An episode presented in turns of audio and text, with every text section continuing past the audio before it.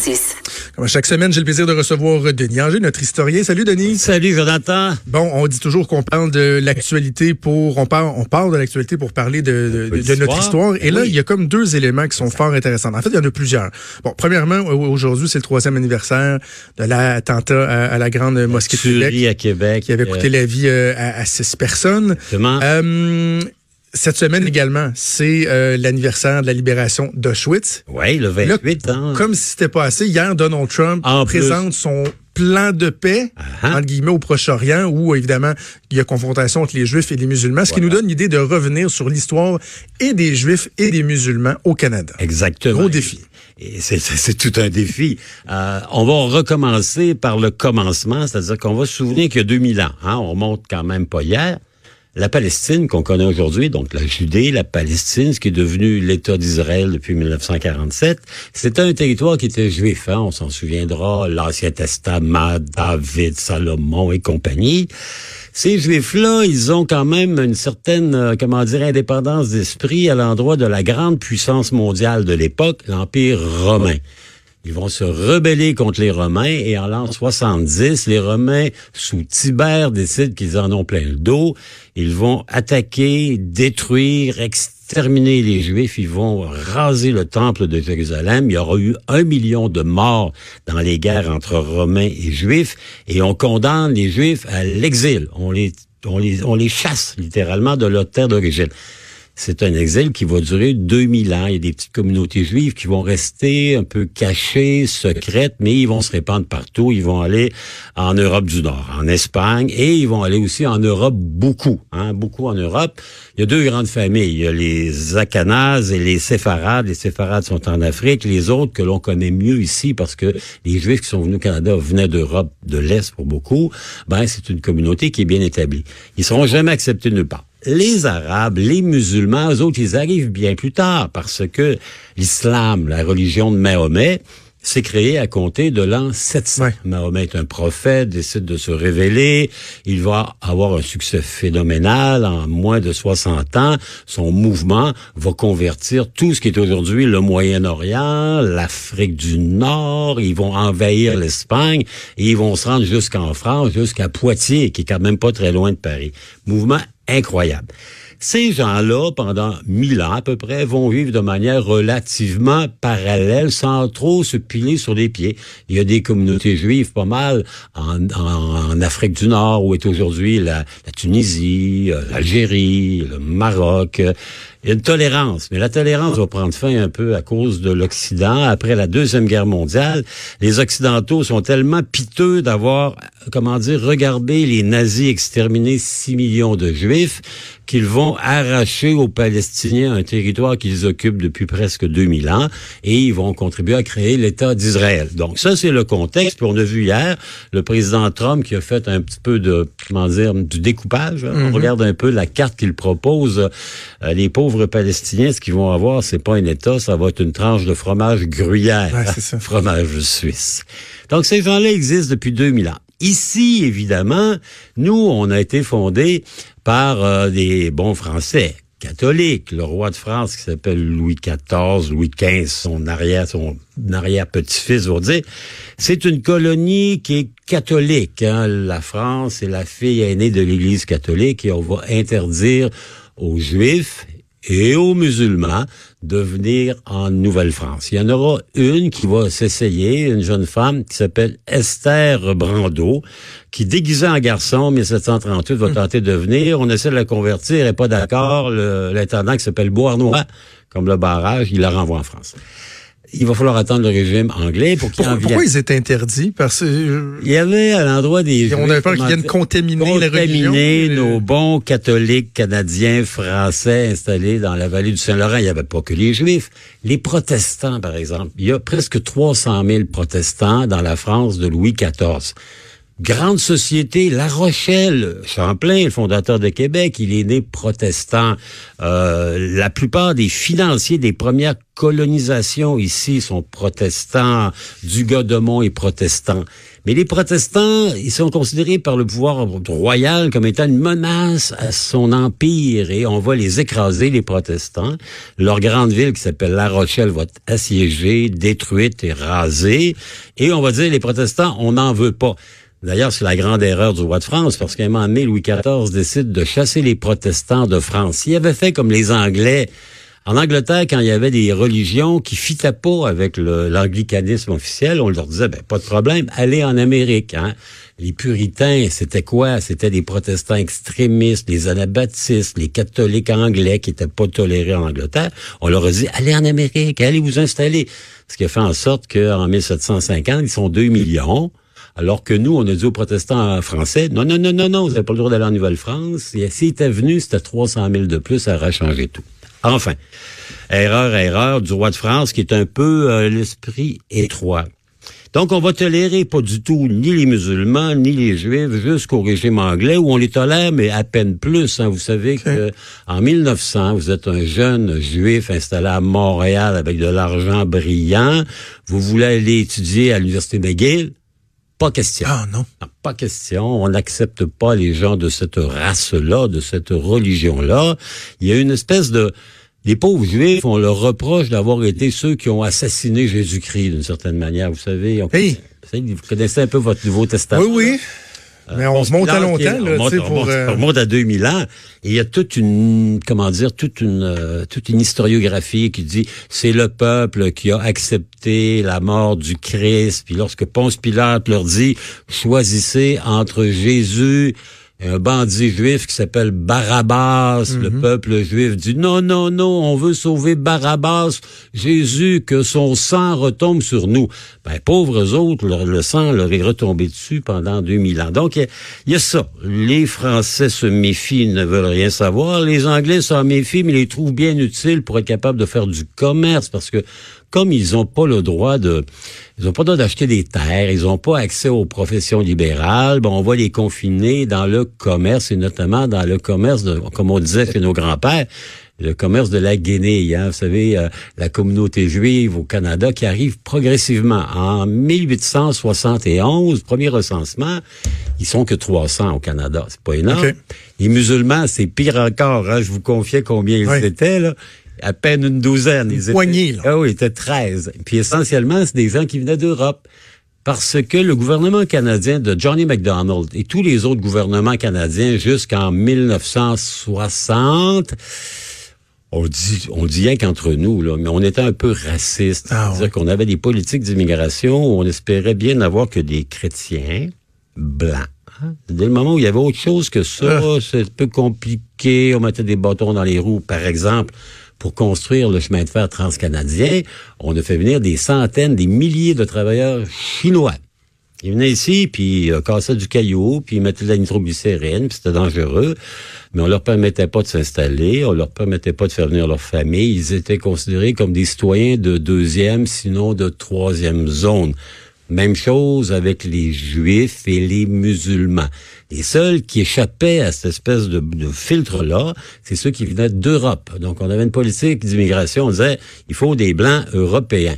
C'était un blanc européen, même juif, on tolérait. Ce qui veut dire qu'après 1900-1905, la communauté juive de Russie et de Pologne, qui n'existe pas à l'époque, la Pologne, qui est un territoire russe, fait l'objet de massacres épouvantables. On appelle ça des pogroms, des espèces de d'opérations de châtiments qui sont faits par les, les tsaristes, les Russes de l'Empire impérial, et ils vont s'en venir un peu au Canada. Beaucoup. Les musulmans, ça va être un peu ceux qui demeurent euh, dans un empire qui à l'époque s'appelait l'Autriche-Hongrie. Mm-hmm.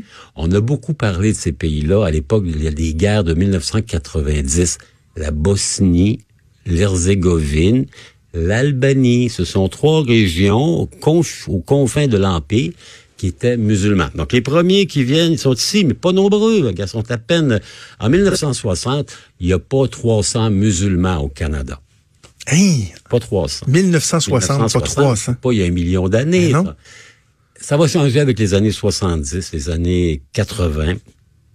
Le gouvernement canadien décide de ne plus avoir d'exigences en termes d'origine. Donc, on va ouvrir nos portes davantage en ne tenant plus compte ni de la race, de la religion ou du point d'arrivée. Ça va expliquer que, par exemple, sur la région de Vancouver, des centaines de milliers de Chinois vont s'installer. On s'en souviendra. Les, les Yat People, après la cession de Hong Kong, ils sont venus s'installer près de Vancouver. D'ailleurs, c'est une ville que vous connaissez peut-être, qui s'appelle Richmond, près de Vancouver.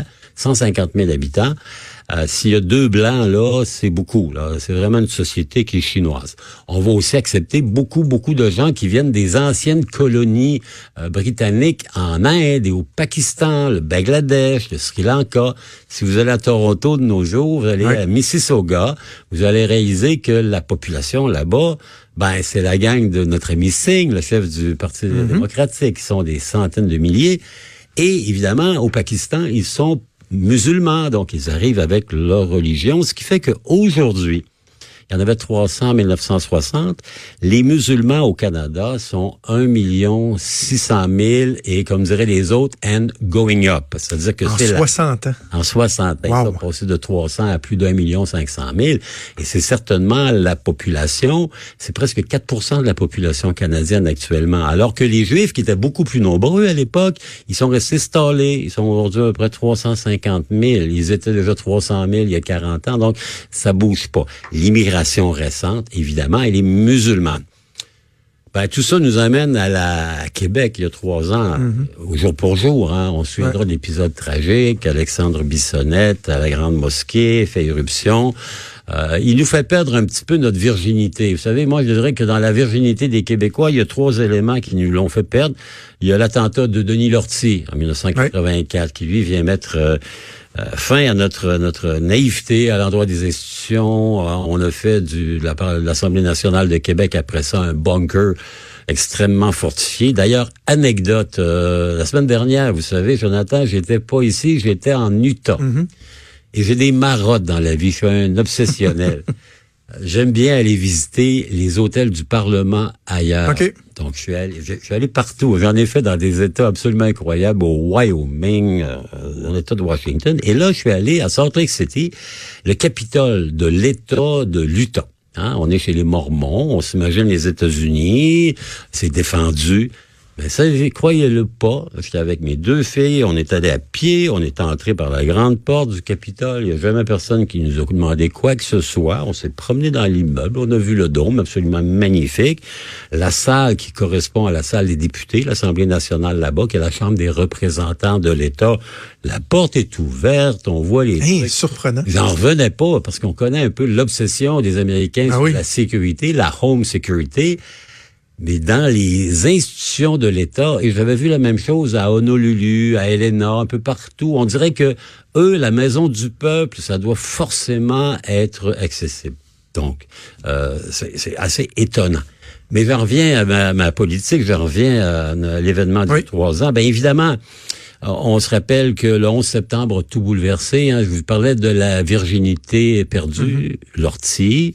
Ensuite, évidemment, à l'endroit des femmes, inutile de rappeler Marc Lépine, hein, c'est sûr, Polytechnique.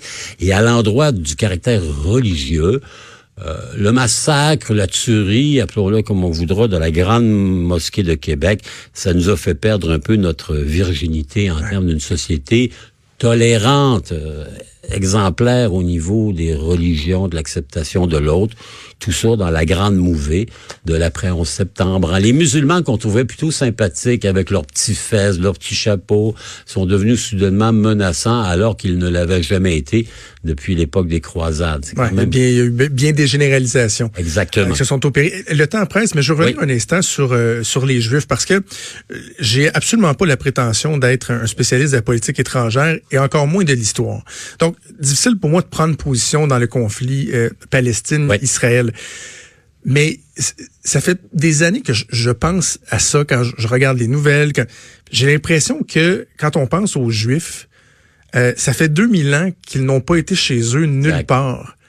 Et je me suis toujours dit, mais qu'est-ce qu'on leur reproche tant aux Juifs, pour avoir été persécutés euh, en Allemagne, pour avoir été persécutés à tant d'endroits? Ouais. Et là, toi, tu me dis, dans le fond, on ramène ça il y a 2000 ans. Exactement. on le reproche d'avoir été le peuple qui a permis euh, la, le sacrifice suprême de Jésus-Christ, mais c'est c'est une bêtise. Hein? C'est-à-dire que dans les faits, on le reprochait un peu peut-être d'être trop indépendant, d'être trop, euh, d'avoir trop de succès en affaires, d'être des gens qui avaient le commerce dans l'âme. Euh, on, on, les jalousait. C'est-à-dire que, exemple en France, en Angleterre, à l'époque des rois de France, des rois d'Angleterre ont on tolérait les Juifs, on les amenait, on leur faisait faire des sous, et quand ils en avaient beaucoup, on les saisissait puis on les expulsait. C'était, comment dire, c'était une brebis qu'on aimait tondre souvent. Hein. Euh, quand on s'est contenté de les tondre, c'était pas si mal, mais ce qu'on a vécu au 20e siècle en Russie, j'évoquais les pogroms. Euh, ceux qui mhm. ont vu le Fiddler on the Roof, le film Un violon sur le toit, c'est exactement, c'est l'histoire d'un pogrom. Les Russes qui vont massacrer des Juifs. Euh, ensuite, ce qui s'est passé dans l'Allemagne nazie, ben là, c'est la c'est le sommet de l'horreur, hein, ce qui s'est passé là, parce que les Allemands, ce sont des méthodiques. Hein, c'est un massacre industriel, ce qui s'est passé là. Est-ce que la, la, religion juive a déjà été considérée comme une, une, une religion guerrière? Euh, pas, ben, on montait à 2500 ans. c'est dans l'Ancien Testament, on nous parle des trompettes de Jéricho, puis on nous parle du roi David, du roi Salomon.